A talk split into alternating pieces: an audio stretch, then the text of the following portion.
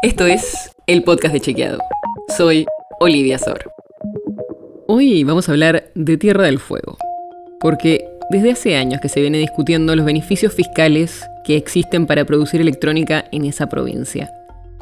Y ahora esa discusión volvió, casi como si fuera una cuestión estacional. Pasa que hace una semana se presentó el presupuesto y se quiso discutir beneficios que tiene, por ejemplo, el Poder Judicial al no pagar el impuesto a las ganancias. Y otra de las exenciones impositivas que se discutió fue el sistema que hay en Tierra del Fuego. ¿Qué pasa ahí? Bueno, desde 1972 que hay este sistema especial por el cual los productos electrónicos que son producidos o ensamblados en Tierra del Fuego no hace falta que paguen el IVA para compras y ventas y están exentos del impuesto a las ganancias y de los derechos de importación, además de que tienen una alícuota reducida para los impuestos internos. Y la discusión es que hace unos meses estos beneficios se extendieron por 15 años más, hasta 2038.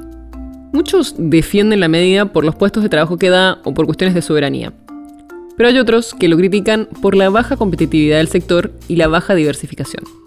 Y hoy te trajimos un chequeo sobre el tema. Escucha lo que dijo hace poco en una entrevista con TN el expresidente Mauricio Macri. ¿Tema de este régimen de Tierra del Fuego vos personalmente? digamos, mi gobierno sacó los impuestos internos que beneficiaban aún más a Tierra del Fuego. Y esto que dijo Macri sobre la gestión de Cambiemos es verdadero. En 2017, durante su presidencia, se aprobó una ley que eliminaba progresivamente las ventajas impositivas que tenían los productos electrónicos fabricados en la isla frente a los mismos productos que eran fabricados en el exterior.